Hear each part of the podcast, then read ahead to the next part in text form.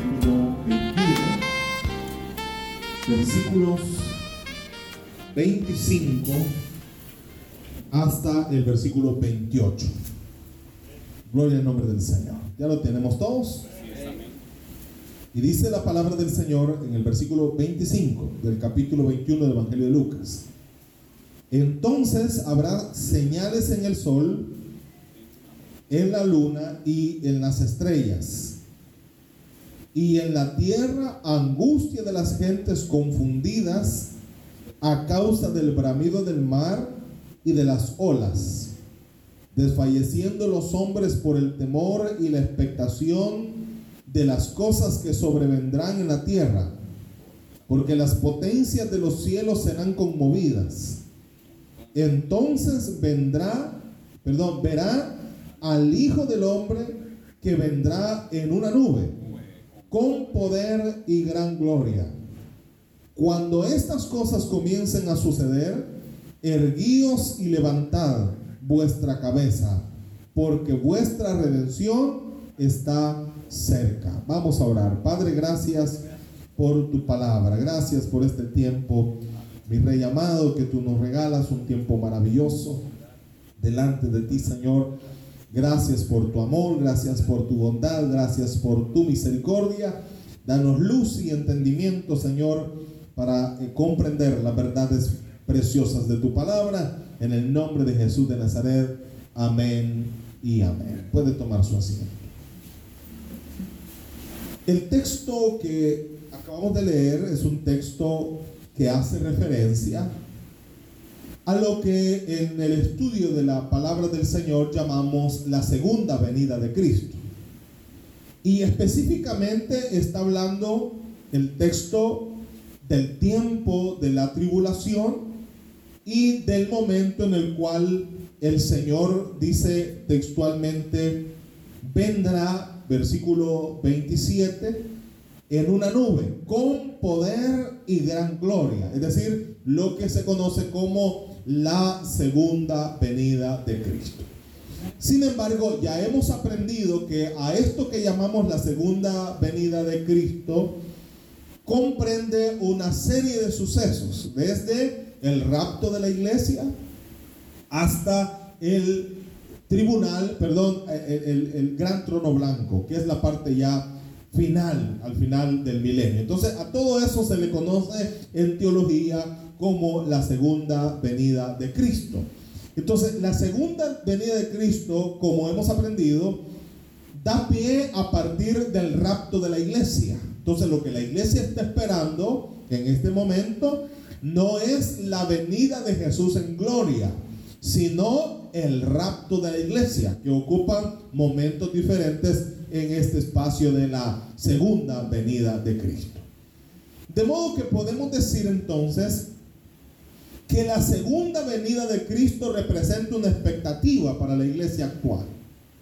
Yo considero a nivel personal que en ningún momento la segunda venida de Cristo ha sido tan eminente ante el hecho de haberse cumplido muchas señales, muchos anuncios, de modo que podríamos decir que estamos ante la generación que va a presenciar la segunda venida de Jesús. Esto es una percepción muy personal.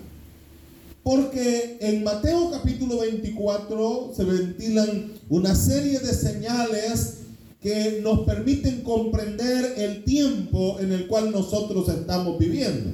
De modo que tenemos todas esas señales cumplidas, abierta y mundialmente, podemos decir entonces que la venida del Señor está a las puertas. ¿Cuánto creen eso?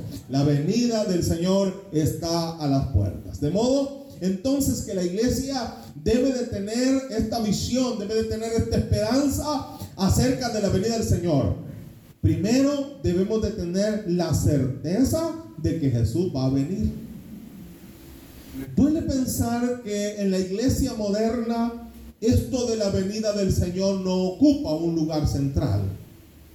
Las iglesias se están construyendo, las iglesias se están haciendo, las iglesias están, como dice en el lenguaje pseudo pentecostal moderno, se están dimensionando, están yendo a otro nivel, pero pareciera que han dejado de, de lado el tema de la segunda venida de Cristo. Y me permito decir esto a partir de la evidencia que tenemos en el libro de los Hechos acerca de la esperanza que la iglesia vivía respecto a la segunda venida de Cristo.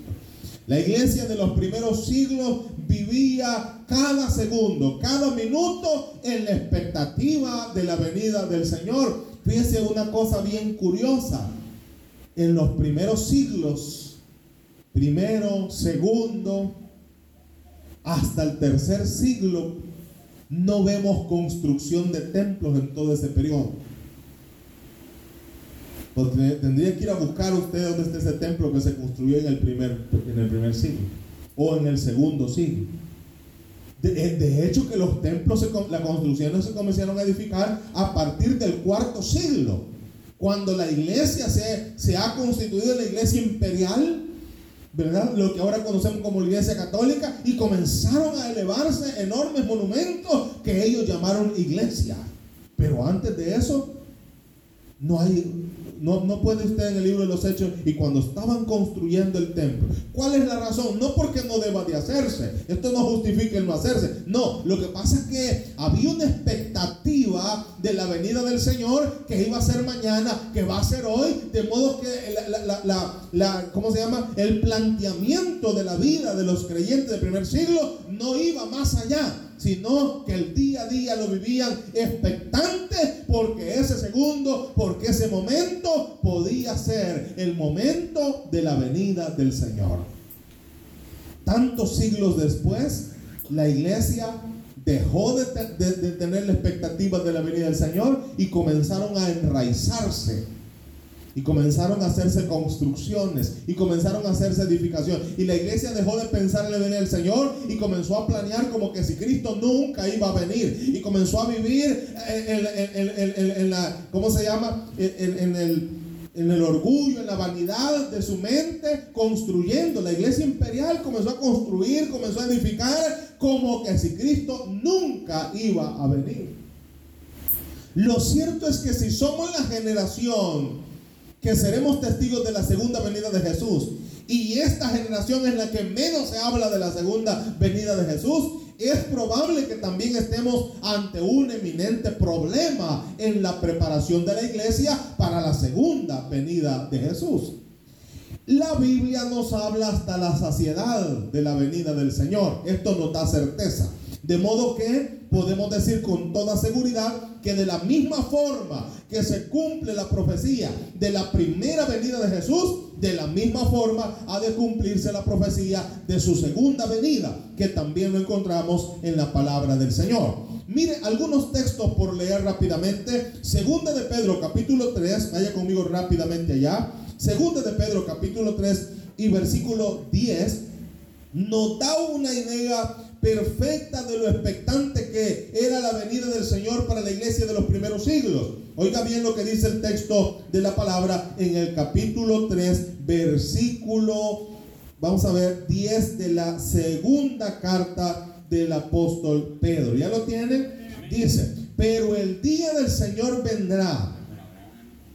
Pablo no está diciendo, perdón, Pedro no está diciendo como algo que va a suceder allá en el siglo 21 Está hablando de la venida del Señor como algo que va a suceder allí, en ese preciso momento, en un abrir y cerrar de ojos, en el preciso instante de su vida. Pero el día del Señor vendrá como ladrón en la noche, en el cual los, dice, los cielos pasarán con gran estruendo y los elementos ardientes serán deshechos y la tierra y las obras que en ella hay serán quemadas. Un texto más ahí cerquita, Santiago 5.7. Vean lo expectante de la venida. Un montón de versículos que tengo aquí, pero obviamente el tiempo no nos va a permitir. 5.7. Habla de lo expectante de la iglesia del primer siglo respecto a la venida del Señor. ¿Ya lo tienen? Por tanto, hermanos, tener paciencia. ¿Hasta cuándo? Eh, ¿A, a dónde veía el apóstol en la venida del Señor? En esa generación. Dice, no, mire, hermano, tengan paciencia. Si ya esto ya se va a acabar, hermano, tenga paciencia hasta la venida del Señor. Y usa una analogía preciosa. Dice, mirad cómo el labrador espera el precioso fruto de la tierra, aguardando con paciencia hasta que reciba la lluvia temprana y la tardía. Tened también vosotros paciencia y afirmad vuestros corazones porque la venida del Señor se acerca. Amén. Entonces la iglesia vive desde aquellos primeros momentos expectante. Todo lo que ellos hacían lo hacía en la considerando la eminente venida del Señor Jesús. Pero en el siglo XXI la gente se le ha olvidado que Jesús viene. Aquí la gente está pensando en carro, en casa, en construir, en comer, en engordar, ¿verdad? Como dice Oscarito, mire, gente gorda no compran, ¿verdad? Una vaquita, sí, pero gente así que ya paremos, ¿verdad? ¿Por qué? Porque hemos dejado de ver que la venida del Señor es lo eminente, que ya viene el Señor. Amén. Estamos pensando en tantas cosas que queremos hacer, nos estamos proyectando, eh, eh, pero el tema no es tanto nos proyectemos, el tema es que estamos tan ocupados en proyectarnos que olvidamos el presente, el hoy y la condición espiritual en la que hoy estamos viviendo. ¿Y qué sería, oiga por favor esto, de nosotros si la venida del Señor fuera hoy? Porque puede ser hoy. Porque la palabra del Señor dice que no sabemos el día ni la hora en que el Señor ha de venir. Por tanto dice, Mateo 24, 42 dice respecto a esto último mencionado. Mateo 24, 42 dice, velad pues. ¿Ya lo encontró? Porque no cuándo va a venir el Señor, no lo sabemos. No lo sabemos, no podemos decir cuándo va a venir el Señor. Bueno, la iglesia lo ha, lo, ha venido esperando. Oiga lo que voy a decir, la iglesia lo ha venido esperando desde el mismo día de la ascensión. El mismo día de la ascensión. Ese mismo día la iglesia comenzó a esperar. La iglesia comenzó a ser fortalecida en la esperanza del regreso de su Señor. Así como los ángeles han dicho, de la misma forma, Hechos capítulo 1, versículo 11, que le veis ir, de la misma forma vendrá. Así es que a partir de ese momento, la iglesia vive en la expectativa de la segunda venida del Señor. No sabemos cuándo va a ser. Y si lo haya usted allá motelado y viene el Señor ahí, ¿qué, le parece? Y lo haya, imagínense, como puede ser en cualquier, no todos vamos a estar haciendo lo mismo. ¿De acuerdo? Eh, porque ahorita es de día aquí, allá en la China es de noche. ¿De acuerdo? Aquí estamos haciendo culto, allá están dormidos. Y así eh, va, cambiando la zona horaria y el quehacer de la gente. Así que la gente no va a estar en la misma condición. Hay un hermano que dice, ojalá fuera en domingo para que haya todo el mundo congregado. Sí, pero es que cuando aquí es domingo, en Australia ya es lunes. ¿Qué va a estar haciendo? ¿Qué va a estar haciendo? ¿Cómo nos va a hallar el Señor? Peleando, diciendo vulgaridades, mintiendo ¿Cómo nos va viendo tele? ¿Cómo nos va a llegar el Señor? Orando, congregándonos, leyendo la palabra. ¿Cómo te va a hallar el Señor? Bueno, te va a hallar el Señor así como es tu costumbre vivir. Si usted vive en pecado, el pecado lo va a hallar. Si usted vive eh, pasando la vida sin ningún futuro, así lo va a hallar el Señor. Si, si, usted vive vagando en la vida, así lo va a hallar el Señor. Porque no sabemos el día ni la hora en que el Señor va a venir. Amén, iglesia. Mire, la venida del Señor representa para unos una cosa y para otros otra cosa. Permítame explicarlo mejor. Por ejemplo, para los cristianos, la venida del Señor representa gozo. ¿Verdad? Mire, una iglesia, un creyente que anda bien con el Señor, él anhela la venida del Señor. Un cristiano vago sin oficio no espera nada del Señor. No sé si me estoy explicando. Un creyente que anda anheloso con su Señor, que ha aprendido a disfrutar de la presencia del Señor, él anhela que el Señor venga hoy. Y uno dice, ojalá el Señor viniera hoy. Eso sería algo precioso, ¿no? Amén. Como familia sería precioso. Se va mi esposa, me voy yo, se van mis hijos. Qué, qué bonito poder decir eso, ¿verdad? Nos vamos con el Señor. Porque tenemos esa esperanza. Entonces, para un cristiano, la venida del Señor es un momento de gran gozo. Pero para un no cristiano es un momento de profunda tristeza. Vea conmigo en el mismo Evangelio de Mateo capítulo 24, solamente que en el versículo 30, algo que quiero compartir con ustedes. ¿Ya lo tienen? Y dice, entonces aparecerá la señal del Hijo del Hombre esto está hablando de la venida en gloria, ¿verdad? No del rapto. Pero que ocupa, ¿verdad? El, eh, en, la misma terminología teológica, el mismo espacio de lo que llamamos la segunda venida de Cristo. Amén. Entonces, aparecerá la señal del Hijo del Hombre en el cielo. Y entonces, ¿qué va a pasar? ¿Se van a gozar las naciones? ¿Qué va a decir el no cristiano? Ay, ahí bien. No, porque ya el creyente ya ha tenido su encuentro con el Señor en el rapto de la iglesia. Amén. La iglesia ya ha subido con el Señor, ya ha celebrado las bodas con el Señor y ahora viene en esto que se considera la segunda venida de Jesús en gloria, viene con todos sus santos y con sus ángeles. Amén. Entonces, la gente que no se fue, ojo, ojo con esto. La gente que no se fue en el rapto, ojo con esto, va a ver al Señor. Pero no, no, no, no, no, no haya mal entendimiento de esto. Nosotros vamos en el rapto, ¿verdad? Al inicio de la gran tribulación, al principio, a la inauguración de la, la iglesia se va. Para la iglesia es de gozo. Porque se cumple la redención de nuestras almas.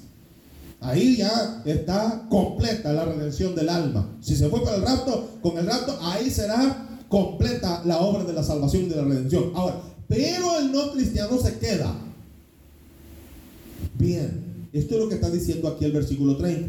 Pero los no cristianos, la primera venida o, o lo que llamamos el rapto de la iglesia, no será, lo hemos dicho muchas veces, percibida por los no cristianos. Es decir, si usted no tiene a Jesús en su corazón, o más bien, si usted no es salvo, el rapto de la iglesia será algo sorpresivo para usted. De modo que usted no sabrá lo que ha sucedido. El mundo no va a saber. Pero cuando Jesús venga en gloria, ¿qué dice el texto?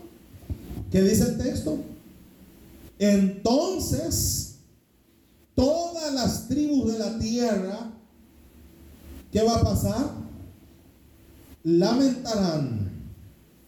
¿Y qué más dice? Y verán al Hijo del Hombre viniendo sobre la nube del cielo con poder y gran gloria. Pero no será de gozo. Entonces la gente va a comer, todo el mundo lo va a ver.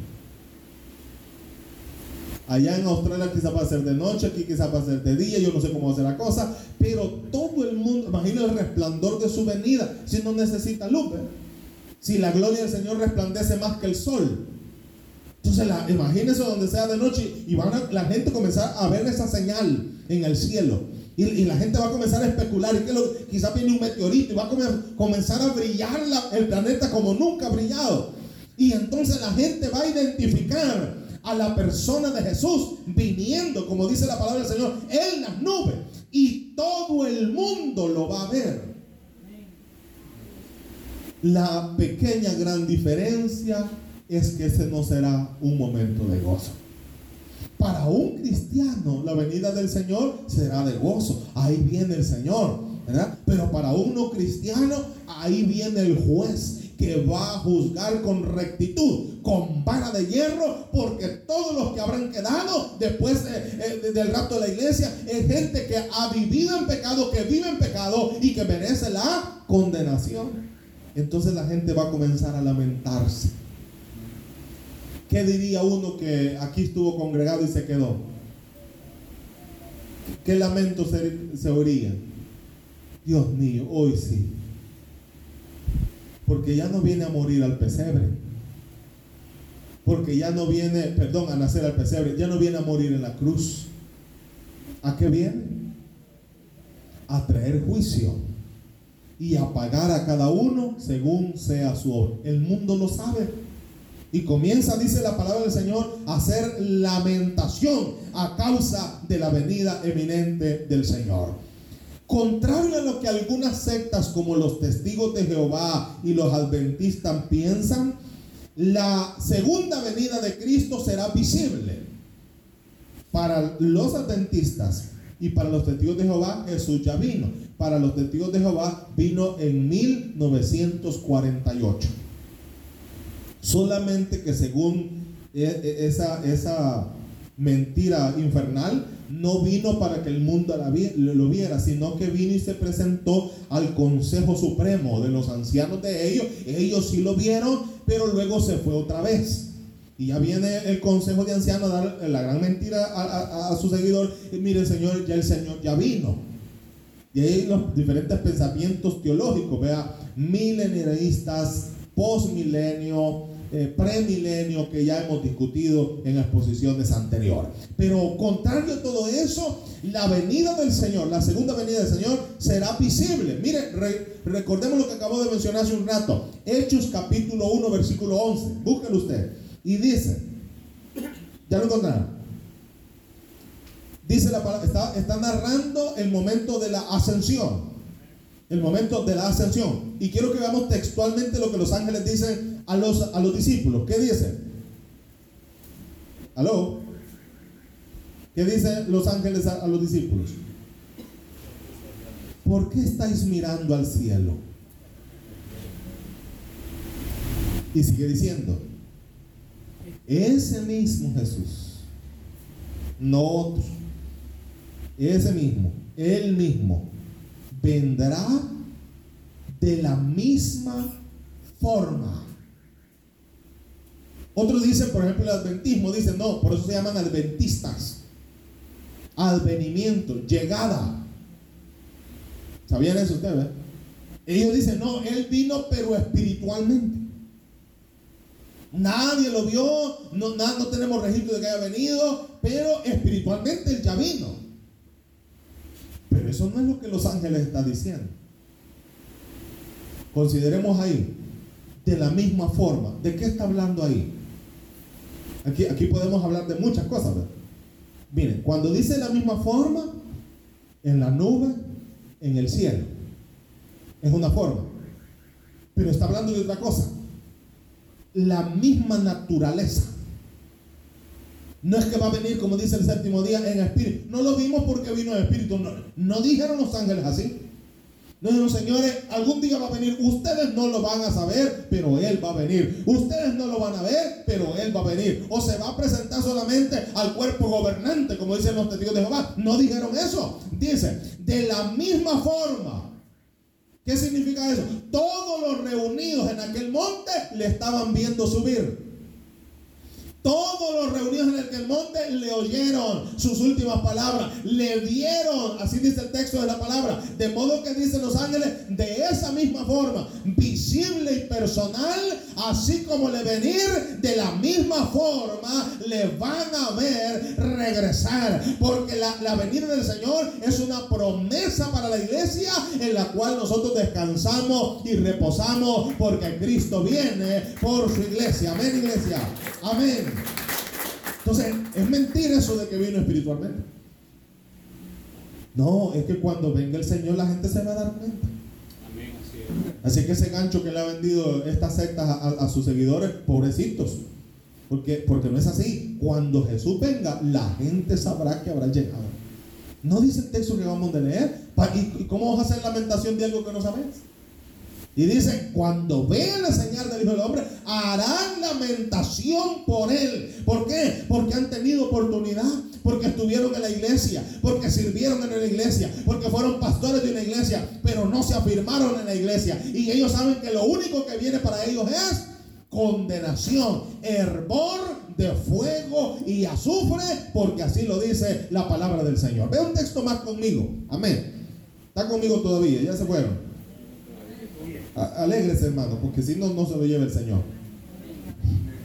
Y gente triste, ¿para qué? Imagínense. Cuando usted va a una boda, no vaya triste, vaya alegre. Pero si va a ir al cielo si todo triste, mejor que no lo lleve. Dice el Señor que no se lo lleve, porque ¿para qué nos va a entristecer? Y aquello va a ser un gozo terrible. Vamos a ver. Eh, está en Apocalipsis. Vaya al capítulo 1. Apocalipsis capítulo 1, versículo 7. Rápidamente. Gloria al nombre del Señor. Y dice el texto, he aquí que viene con las nubes. Hay, un elemento que se vuelve común cuando se habla de la venida del Señor. Un elemento, cuando vemos los textos respecto a la venida del Señor, un elemento común. Hasta en Daniel está citado de la misma forma. Daniel capítulo 7, versículo 13 y 14. Está citado de la misma forma. Viene en las nubes. Entonces, un elemento común en la venida del Señor, acompañado, acompañando la venida del Señor, es la nube. ¿Ya se había dado cuenta de eso? Sí, ¿verdad? Obviamente que ya se había dado cuenta. ¿Qué representa eso? Porque no son las nubes, no son esas nubes. ¿De qué nube está hablando? No le dice nada eso. Los estudiosos de la Biblia les dice algo eso. No. Pero aquí estamos nosotros para recordar. Dice la palabra del Señor que cuando el tabernáculo fue erguido, vino la presencia del Señor en forma de una nube. ¿Está entendiendo eso? Y el pueblo de Israel sabía que la presencia de Dios estaba sobre el tabernáculo cuando veían la columna de nube ¿Qué representa eso? Representa presencia y gloria absoluta de Dios. Entonces cuando está diciendo el texto y le, ven venir en un, ya no, repito, ya no viene el pesebre. Ahí no se vio ninguna nube, ¿verdad? Porque venía que en condición de hombre, venía que a, a nacer y a morir por los hombres. Ahí no había ninguna nube. Porque es, como dice, eh, como dice eh, Timoteo, Jesucristo hombre. Pero en su segunda venida, de hecho que dice que nosotros nos reuniremos con el Señor en las nubes. O sea que esto de las nubes sigue siendo muy interesante en el texto interpretativo. Eh, ¿Qué significa eso? En la gloria y en la presencia del Señor. Entonces cuando Jesús viene en su segunda venida, viene y las nubes aparecen en todo momento. ¿Qué significa? La gloria y la soberanía de Dios. ¿Qué significa eso? Que Él ya no viene a, morir. Ahora viene no el cordero, ahora viene el león. ¿Alguien me está entendiendo? Ya el cordero ya vino. Juan lo identificó. He ahí, no dijo el león, ¿verdad? ¿Qué dijo? He ahí el cordero de Dios que quita el pecado del mundo. Pero Juan ya no nos presenta un cordero. ¿Qué nos presenta Juan? Un león. ¿Qué representa esa? Fuerza, poder, señorío. Él ya no viene a aguantar a nadie. Él viene a poner a cada quien en su propio lugar y a dar a cada uno según sea su obra. Amén. Terminamos de leer el texto. ¿Está todavía ahí? ¿Qué dice la palabra? He aquí que viene con las nubes. Otra, otra interpretación de las nubes es los ejércitos de Dios. Los ejércitos de Dios. O sea que no viene solo. Amén. Sigue diciendo, con las nubes. Y todo ojo le verá. Volvemos a lo mismo. Que me expliquen los testigos de Jehová, que me expliquen cualquier secta esto. Dice, y todo ojo le verá y los que le traspasaron y todos los linajes de la tierra, ¿qué van a hacer ellos? Llanto, dolor, lamentación, aflicción. Oiga hermano, porque no van a ver ojos de misericordia. Ahorita usted está viendo ojos de misericordia en el Señor, pero ahí ya no serán ojos de misericordia. Una cosa es ver los ojos de un cordero y otra cosa es ver los ojos de un león. En el mismo capítulo 1 de Apocalipsis dice que sus ojos son como llama de fuego. Y dice que sus pies son como bronce bruñido. El bronce significa juicio. Cada vez que encuentran en la Biblia la palabra bronce es juicio. Es esa mezcla aleatoria que representa el juicio de Dios sobre las naciones. Si es que una cosa es ver a un, a un cordero, otra cosa es ver a un león. ¿Qué hace usted cuando ve a un león? No, el cordero, ay, qué bonito, si que quiere tocar el cordero. Está bien, pero eso ya pasó. Ahora viene un león. Amén. Y dice aquí, y todos los ojos le verán. Y otra vez, como dice Mateo 3, 24:30, eh, todos harán. Yo, yo tengo una, una creatividad impresionante. Yo me imagino a la gente haciendo lamentación. Usted se imaginará así, ay, que la... No, Señor. Esa gente que entiende lo que le espera, esa gente se va a revolcar como gusanos en el piso. No sé si me estoy explicando. Esa gente se va a agarrar los pelos y se los va a jalar y se los va a arrancar literalmente. Esa gente va a rechinar con tanta fuerza sus dientes que se le van a quebrar en su propia boca. ¿Alguien me está entendiendo lo que estoy tratando de explicar? No, es que, ay Dios, y no lo recibimos, ay, como ahora lujo, se dan el tremendo lujo cristiano y no cristiano. Ay, no pude ir a la campaña, no pude ir al culto. Así como que me está diciendo, olvidé cenar, no, estamos hablando de algo más serio, hermano. Porque ya el momento en que dice, todo ojo le verá y todas las naciones harán lamentación. Me gustaría ver esa gente ahí. Te irán revolcándose en el suelo, llorando, mordiéndose las lenguas. Imagínense esa, esa, esa condición mental, física, de saber que lo que viene para ti es una eternidad de fuego. Si yo cuando veo una aguja que me van a inyectar, casi me desmayo. Bendito sea el Señor, a mí nunca me han operado y, no creo tener la necesidad que el Señor me oiga, ¿verdad? Yo pensaba que me van a, que me van a poner anestesia y que me voy a dormir y que llega un momento que no voy a saber lo que... Eso me da pavor, me muero. Imagínense saber que el que están viendo ahí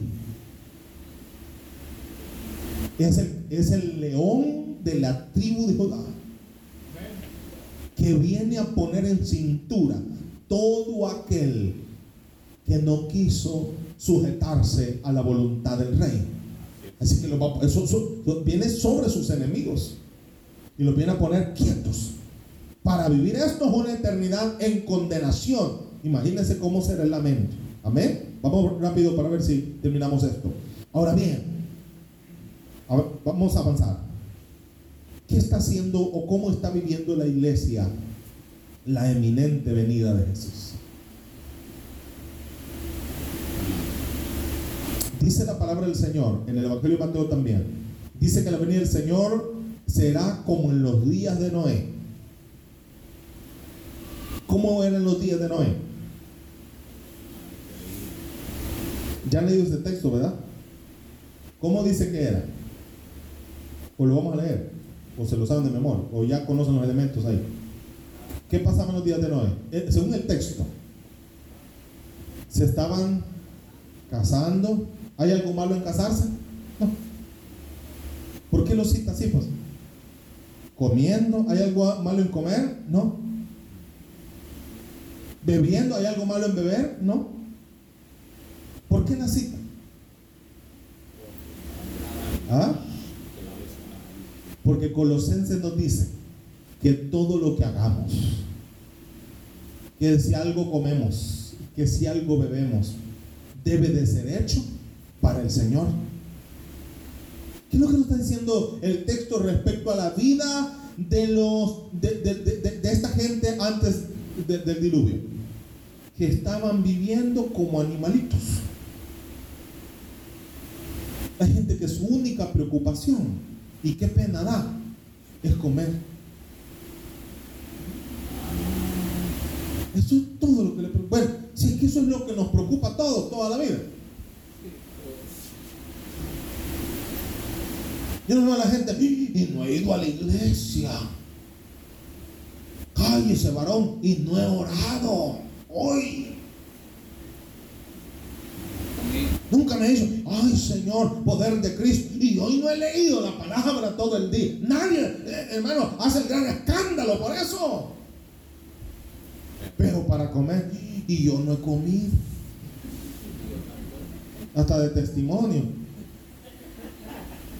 Y pasé todo este día sin comer, hermano. Y yo no me he casado. ¿Ah?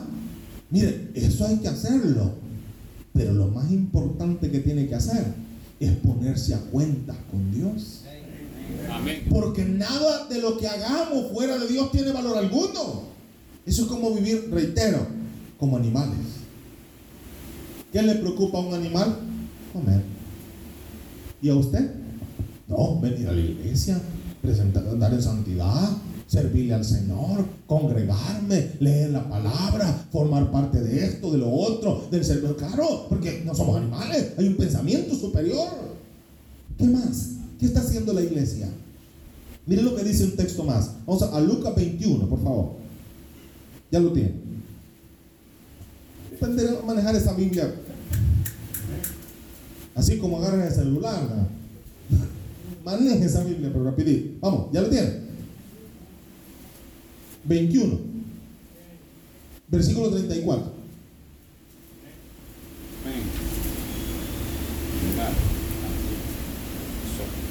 ¿Ya?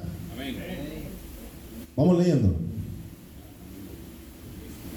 Mirad también por vosotros mismos que vuestros corazones no se carguen, ahí está, Ahí está. Una cosa es comer para vivir y otra cosa es vivir para comer. Solo los pollos tengo. No sé si me estoy explicando. No, mire, hay cosas que tenemos que hacerlas porque, porque hay que hacerlas. Pero si se pudieran hacerlas sería mejor. Eso Pablo dice, alguno está casado, hágase como si no tiene esposa. Eso vivir en adoración. Eso no es así. Y que me enfada, pero horriblemente. Es que mi esposa, pastor.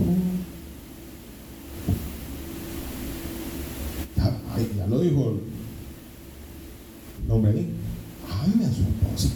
Honre a su esposa. Pero no la adore. Son dos cosas muy diferentes. Ah, no, es que mi esposo, es que mi esposo, no, mire, de, cosas, hágase como que siga, porque esto es eminente, esto, esto, es precisa. Lo que debe de ocupar su mente, su corazón, es su preparación para irse con el Señor, porque eso es eminente. Y dice aquí, no llenen vuestro corazón de glotonería, de embriaguez, de los afanes de esta vida. Y venga de repente, como ha de ser. No sabemos el día ni la hora y venga de repente sobre vosotros aquel día. Versículo 35. Porque como un lazo vendrá sobre todos los que habitan sobre la faz de la tierra. 36 dice, ¿qué debemos de ser? En lugar de andar la gran tragadera, la gran comedera, los afanes de la vida. Y no es que nos vamos a comer y no, yo no digo que se quede en la casa haciendo nada, esperando al Señor ahí. Uno debe de saber cómo son las cosas. Yo los he enseñado de esta manera. Uno debe de vivir como que si el Señor viene hoy. Y debe de programarse como que si se va a tardar. ¿Ya? Dice que algunas cosas que no se manejaron bien en la iglesia del primer siglo respecto a la venida del Señor, por ejemplo, toda la gente se deshacía de sus propiedades ¿Lo ha leído eso en el libro de los Hechos? ¿Por qué cree que se deshacían de su propiedad? ¿Ah? No, no. ¿Cómo el Señor ya va a venir? No, mejor venda y así el Señor ya va a venir. O sea, si yo supiera, ojo con esto, que el Señor va a venir mañana, Yo vendo hasta lo que no es mío. ¿Cierto? Me va a pedir un buen crédito al banco hipotecario. Pues y el Señor va a venir mañana. Pues. No sé si me está explicando. Algunos errores se cometieron en la iglesia del primer siglo. Comenzaron a vender toda su propiedad. Tanto así, tanto así que de repente eran ellos los que tenían necesidades. Porque los que están estudiando conmigo la carta de los Corintios saben que Pablo andaba recogiendo ofrendas para qué iglesia. ¿Para dónde? Para la iglesia de Jerusalén. ¿Por qué? Es que habían vendido todo y habían quedado sin nada.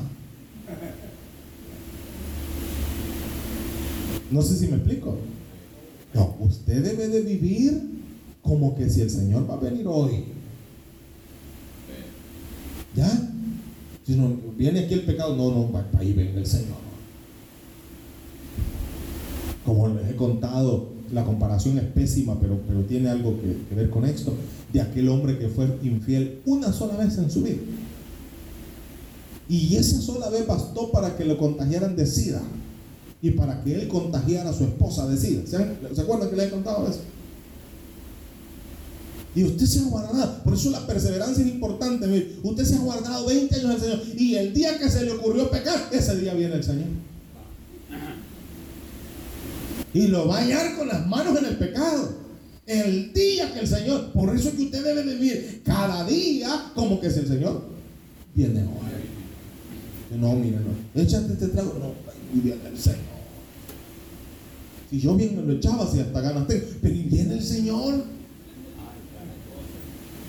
Y la gente de Goma no creo que vaya a ir, No lo relajo allá arriba. No se van. Ningún borracho dice la palabra. Uno dice así. Y en el momentito que usted está allá haciendo el lo que sea, viene el Señor en ese momento. ¿Cómo es el texto?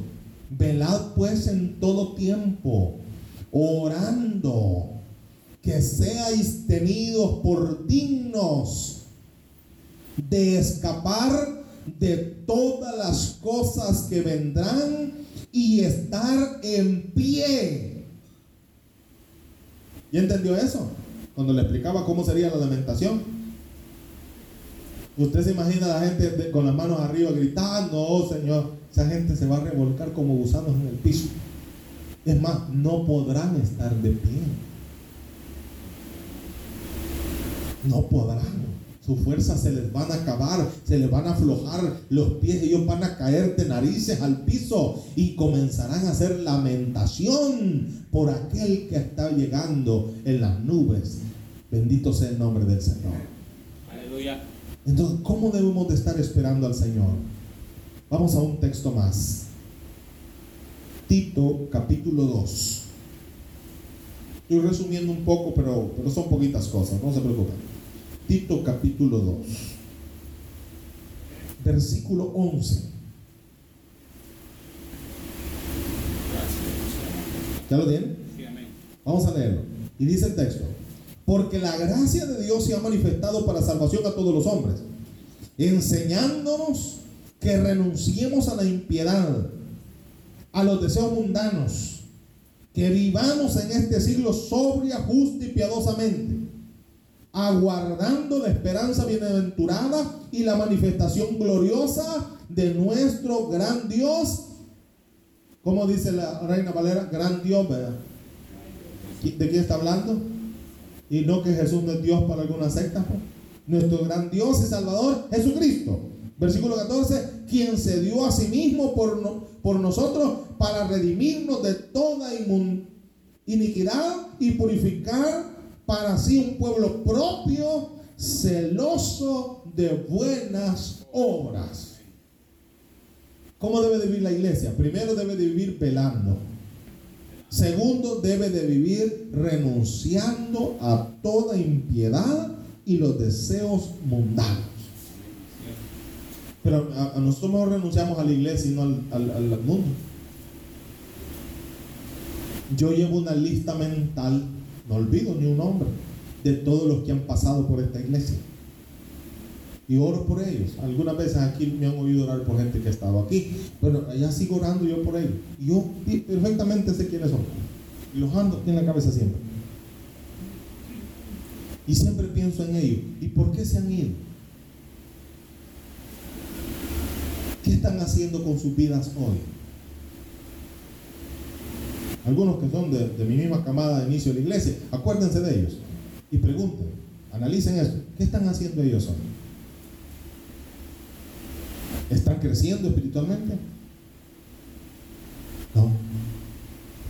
Algunos ya no perseveran.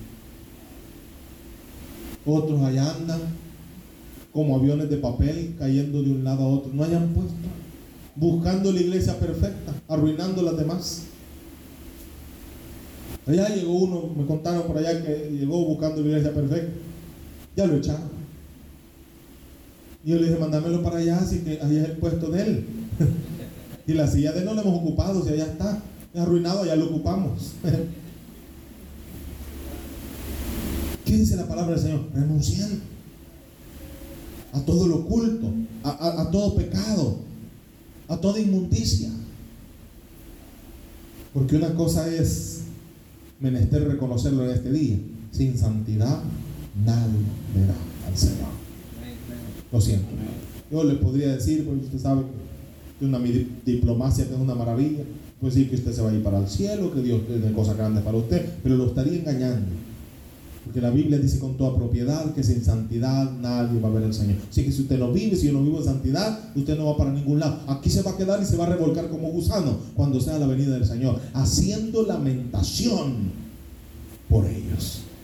Amén, iglesia. ¿Qué más deberíamos de estar haciendo? Cerremos aquí. Predicando el Evangelio. Fíjense que la última señal que dicta el libro de Mateo capítulo 24 dice de la siguiente forma, y cuando se haya predicado este evangelio, dice así o no dice así, hasta lo último de la tierra, entonces será el fin. ¿Qué tiene que estar haciendo la iglesia? Velando, purificándose, renunciando a los deseos mundanos y por último, predicando el Evangelio. Si para mí la venida del Señor es tan eminente, no puedo estar diciendo sentado en una silla, ya viene el Señor. ¿No es cierto? ¿Cómo espera usted a un familiar que lo va a visitar? Ya le llamaba, adiós, fulano. Mira, te cuento que voy a llegar. ¿Qué hace usted? ¿Mm? Primero se va a bañar. Bien sabe su vecino o el resto de la familia que va a llegar a visitar, porque ese día se levantó temprano a bañarse. Y comienza a hacer limpieza que casi nunca hace. Y ¿y esto? Y barriste el cuarto y sacaste toda la chuquerada. Y me a arreglar la juguetera, que nunca la limpia, que un polvazón, ¿verdad? Y está bien, oficiosa. Y el marido que no sabe puede decir, gloria al Señor, el Señor hizo la obra. No, lo que pasa es que viene una visita. Y cuando esa visita viene hay que preparar. No sé si me estoy explicando. Cuando no hay visita, no. Se levanta, con los rulos puestos. ¿Me entienden? Existe en su casa. Está bien, sí, sí, parte de la privacidad. Allá como a las 11 se está bañando, está caliente el sol. Aquí en San Miguel, fíjense. A las 11 me baño yo porque ya está calientito el sol. si uno amanece sudado. Como, como que whisky, ¿verdad? Sudado en la mañana. Amén. Y da igual el polvo de la. De, da igual. Y, entra uno a los cuartos, un desastre. Como se arropan con lo que agarran, camisas, pantalones, o los echan el gran monumento de ropa chuca que tienen ahí, y ya se arropan y ya están felices. No, todo esto que estoy diciendo no lo he visto, no es cuestión. en mi casa no, porque procuramos un poquito. No es mucho, pero se procura. Amén. Pero cuando usted sabe que va a venir, bueno, ¿y usted que no sabe que el Señor va a venir? ¿No le ha avisado el Señor? Este el WhatsApp que le manda el WhatsApp. Ahí voy. Ya se está preparando. ¿Mm? Ya se está preparando. Porque Él no viene, a, perdone la expresión, a traer a cualquiera. No. A quien viene a traer cumple ciertas características que Él mismo le ha dado. Dice la palabra del Señor en Corintios que la ha santificado. Él nos ha santificado. Sin mancha es que ya nos ha limpiado. Sin arruga, Él nos ha dado el temple. ¿Sabe qué es eso, verdad? Lo contrario de arruga, ¿qué, qué sería? Templado. Y ese es el temple. Ese es un fruto del Espíritu Santo. No tiene dobleces. La arruga se hace por qué? Porque hay doblez, ¿verdad? Una persona sin arruga es una persona templada, no hay dobleces. Una iglesia gloriosa. ¿Cumple usted con esos requerimientos? ¿Ah? Si no los cumple, vea cómo los va cumpliendo, porque el Señor ya va a venir. Crea usted o no, Él va a venir. Lo espere usted o no, Él va a venir. Esté haciendo usted lo que está haciendo, Él va a venir. Porque es su palabra, es su promesa. No sabemos el día, no sabemos la hora. Amén. Un último versículo que les quiero dejar. Apocalipsis capítulo 22. Versículo 20. Ya lo dije el que da testimonio de estas cosas dice, en algunas Biblias, no sé si es el caso suya, suyo, las palabras de Jesús están en rojo. Confírmeme alguien que tiene una Biblia de ese. Uno, dos. ¿Alguien más tiene una Biblia? Tres, cuatro. Las palabras de Jesús están en rojo. ¿Cuál es la última palabra que conocemos de Jesús? Eso es lo último. ¿De acuerdo? Lo último que sabemos de Jesús es, ya vengo. Ahora, Pedro dice algo que es bien interesante. Dice, para el Señor un día es como mil años y mil años como un día. Por lo tanto, no tengamos por tardanza la venida del Señor. O sea que el Señor puede venir en un día, Imagínense cuando es su ascensión, él dice, yo vengo en un día, por decir algo, hipotéticamente. Eso podría ser en mil años. O yo vengo en tres días. No sé si me estoy explicando. Porque en Dios no hay tiempo. Porque Dios no está gobernado por las leyes de la física. No hay tiempo, no hay espacio. Y eso da como resultado distancia, así que no hay distancia, tiempo y espacio, distancia, ¿verdad? Física. Entonces no hay distancia tampoco. Amén. Pero ¿qué dice la palabra? No tengamos por tardanza. ¿Qué hicieron las, las vírgenes insensatas a las que la versión antigua llama tontas? Hombre, no, se, se tardó, vea. Se nos van a pagar la no, hombre, que sí. Me dijo un chabacán vulgar, y el diablo. Mira, me dijo, si eso de que el Señor va a venir, eso yo ya estoy harto de oírlo. Me. Está bien, le dije. Está bien, ya no te digo entonces. Pero una cosa sí te voy a decir. Vos vas a saber cuando el Señor Vos vas, te vas a enterar, ahí vas a ver. Las, vírgenes, no, no, el Señor ya no viene, eh, durmamos otro ratito y más tarde vamos. Como la gente que vive eh, posponiendo eh, ponerse a cuenta con Dios. No, yo este año ya decidí ponerme a cuenta con Dios. Que toda la vida tienen que ponerme a cuenta con el Señor. No, ya hablé con mi esposa que esta semana sí. yo, cuatro. Ya eso ya no, no. Es que todos los días, es que cada segundo. Y cuando vino el esposo, el anuncio, ¿verdad? Salida a recibir del esposo, ¿qué pasa? Ah, ese es el día en el que usted quiere arreglárselas. Cuando usted no tiene problemas, usted no quiere nada con Dios. Cuando usted tiene problemas, usted quiere que, el Señor le resuelva todo en un segundo. Miren, velemos. Vuelvo al versículo 20, por favor, para cerrar esto. Entonces, las últimas palabras que conocemos de Jesús es, ciertamente vengo en breve. Son las mismas palabras con las que se ha despedido en el día de la ascensión. Pero hay algo bien extraordinario. Y es la última parte del versículo 20. ¿Quién dijo eso? Si en su Biblia es de las que lo que Jesús dice está en rojo, la frase que está en rojo es, ciertamente vengo en breve. Pero lo demás ya no está en rojo. Dicho de otra manera, eso no lo dijo Jesús.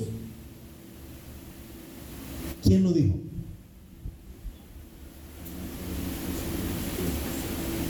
Hello. ¿Quién lo dijo?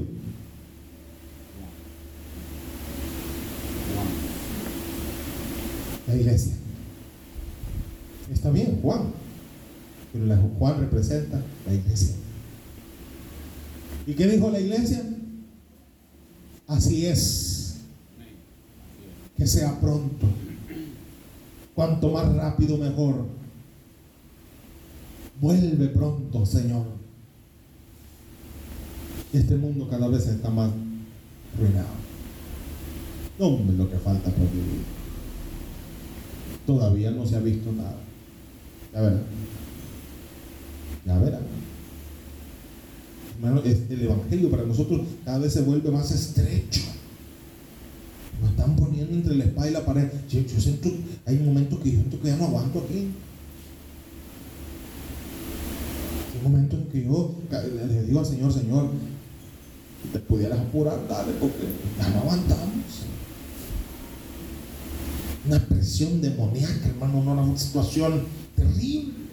Ahí está uno tratando con la mente de servirle al Señor y te ves en, medio de batallas espirituales en tu mente que uno ya no sabe qué hacer. A veces me da por pensar que si Él no se apura a ver qué va a pasar con nosotros. Y el texto dice. Y el texto dice. Podrían ser engañados hasta los. Así que si hay algo que deberíamos de estar orando en el Señor, es el Señor, si pudiera venir, ven.